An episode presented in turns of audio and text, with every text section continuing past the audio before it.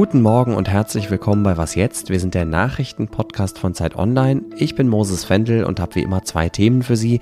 Israel steht am Beginn von möglicherweise entscheidenden Wochen im Streit um die Justizreform. Und wie sieht es eigentlich gerade rund um das ukrainische Atomkraftwerk Saporizhia aus? Müssen wir uns da Sorgen machen? Es ist Montag, der 17. Juli und wir starten wie immer mit den kurzen Nachrichten. Ich bin Christina Felschen. Guten Morgen. Tunesien will Migranten künftig stärker davon abhalten, über das Mittelmeer nach Europa zu kommen. Im Gegenzug will die EU dem wirtschaftlich schwer angeschlagenen Land fast eine Milliarde Euro zur Verfügung stellen. Eine entsprechende Absichtserklärung haben EU-Kommissionspräsidentin Ursula von der Leyen, die Regierungschefs der Niederlande und Italiens sowie Tunesiens Präsident Kais Sayed in Tunis unterzeichnet. Vor allem Italiens rechte Regierungschefin Giorgia Meloni hatte auf einen Deal gedrängt. In diesem Jahr sind schon gut 75.000 Bootsmigranten in Italien angekommen, mehr als doppelt so viele wie im Vorjahreszeitraum.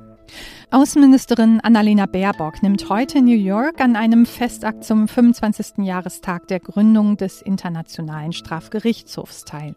Anschließend eröffnet sie eine Diskussionsrunde zum Straftatbestand des Angriffskriegs. Als erste Außenministerin hat Baerbock sich für eine Reform des Völkerrechts ausgesprochen, damit Urheber eines Angriffskriegs zur Rechenschaft gezogen werden können. Im Streit um höhere Löhne für die 180.000 Beschäftigten der Deutschen Bahn beginnt heute der Schlichtungsprozess. Für den Fall, dass kein Kompromiss gefunden wird, droht der Chef der Gewerkschaft EVG mit einem langen Streik. Redaktionsschluss für diesen Podcast ist 5 Uhr.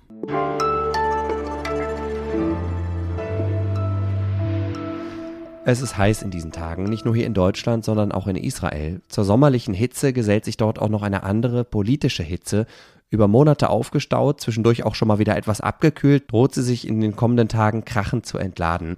Die Rede ist von der umstrittenen Justizreform von Regierungschef Benjamin Netanyahu. Die ist deshalb so umstritten, weil sie dem Parlament erlauben soll, Entscheidungen des obersten Gerichts zu überstimmen und damit das einzige Kontrollorgan der israelischen Demokratie zu schwächen oder vielleicht sogar zu entmachten. KritikerInnen sagen, wenn das durchkommt, ist Israel keine Demokratie mehr. Und deshalb protestiert die Opposition auch schon seit Monaten erbittert gegen die Reform. Erst vorgestern sind wieder Zehntausende Menschen in Tel Aviv und anderen Städten auf die Straße gegangen. Genau dort lebt und arbeitet auch unsere Korrespondentin Steffi Henschke. Schalömchen nach Tel Aviv. Shalom, Moses. Wie warm ist es gerade bei dir, Steffi? Wetterwarnungswarm, würde ich sagen. Also wir haben auch auf der Apple-App eine Wetterwarnung, paar 30 Grad, sehr viel Luftfeuchtigkeit. So heiß, dass man den Tag lieber drinnen verbringt. Im März hat Netanyahu seine Justizreform ja wegen der heftigen Proteste erstmal gestoppt.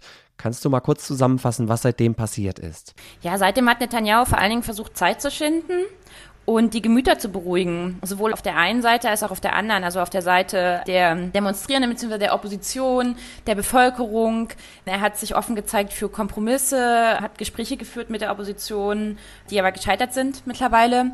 Er hat gleichzeitig mit den ultrarechten rechtsextremen Parteien, die versucht ein bisschen im Zaun zu halten.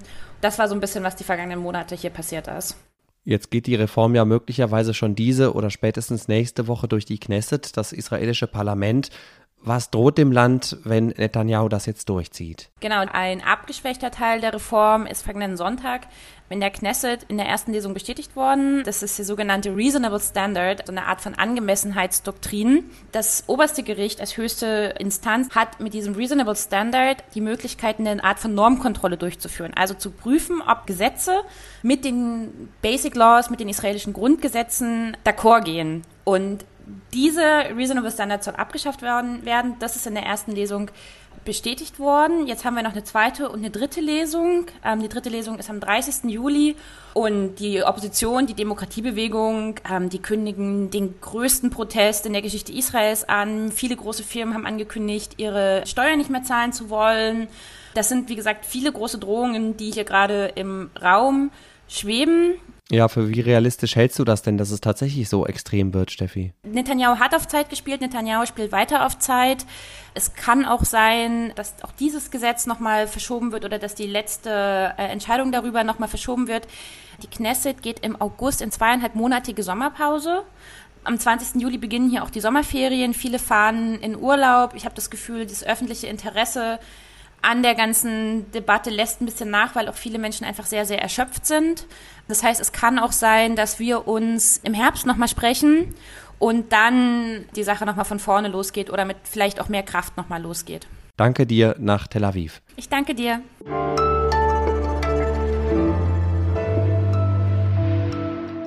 Und sonst so? Rom. Die sogenannte ewige Stadt strotzt ja nur so vor Altertum und die Ehrwürdigkeit quillt sozusagen aus jeder Ritze. Als Besucher dieser fantastischen Stadt fühle ich mich immer ein bisschen klein und es ist auf jeden Fall ein guter Ort, um sich ein bisschen in Demut zu üben. Komplett undemütig sind TouristInnen, die offenbar den Drang verspüren, sich an historischen Gebäuden und weltberühmten Touristenattraktionen zu verewigen. Dreimal innerhalb von wenigen Wochen sind Touristen erwischt worden, als sie etwas in die Wände des Kolosseums in Rom geritzt haben. Ein Deutscher, eine Schweizerin und ein Brite. Ihnen drohen nun hohe Geldstrafen. Vor ein paar Jahren musste ein russischer Tourist genau dafür schon mal 20.000 Euro zahlen. Interessant fand ich im Falle des Briten seine Begründung, er habe nicht gewusst, wie antik das Monument ist. Klingt für mich nicht ganz glaubwürdig, ehrlich gesagt, und ich musste sofort an den Spruch Unwissenheit schützt vor Strafe nicht denken. Noch passender ist in diesem Fall wahrscheinlich die lateinische Version Ignorantia legis non excusat, also Unkenntnis des Gesetzes entschuldigt nichts. Dieser Grundsatz soll ja aus dem römischen Recht stammen.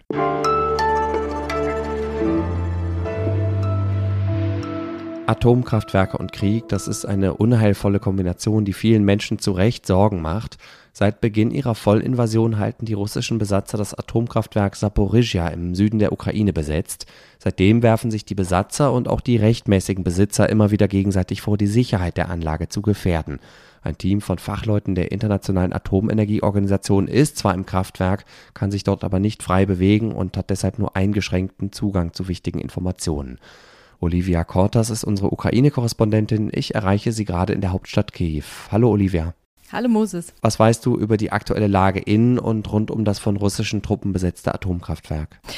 Ich hatte vergangene Woche Kontakt mit einem Mann, der immer noch im AKW arbeitet. Er ist einer von 5000 Menschen dort und er beschrieb, dass der Druck auf das Personal steigt. Und es waren ja ehemals 11.000 Menschen, die dort gearbeitet haben. Also es arbeitet momentan weniger als die Hälfte immer noch im AKW.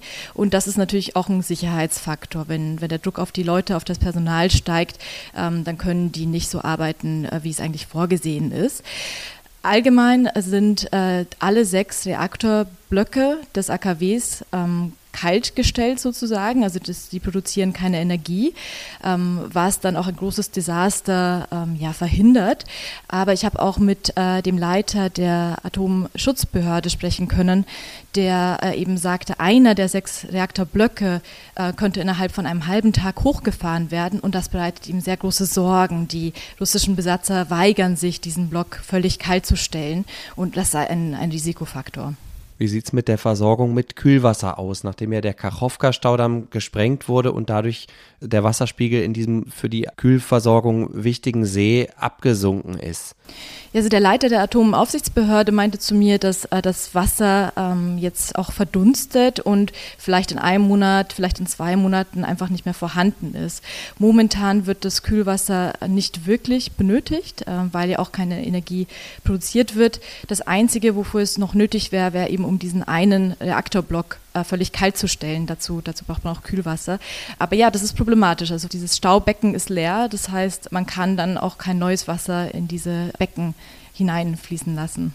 Anfang des Monats hat die Ukraine Russland vorgeworfen, eine Provokation zu planen und auf zwei der sechs Reaktoren Gegenstände angebracht zu haben, die an Sprengladungen erinnern.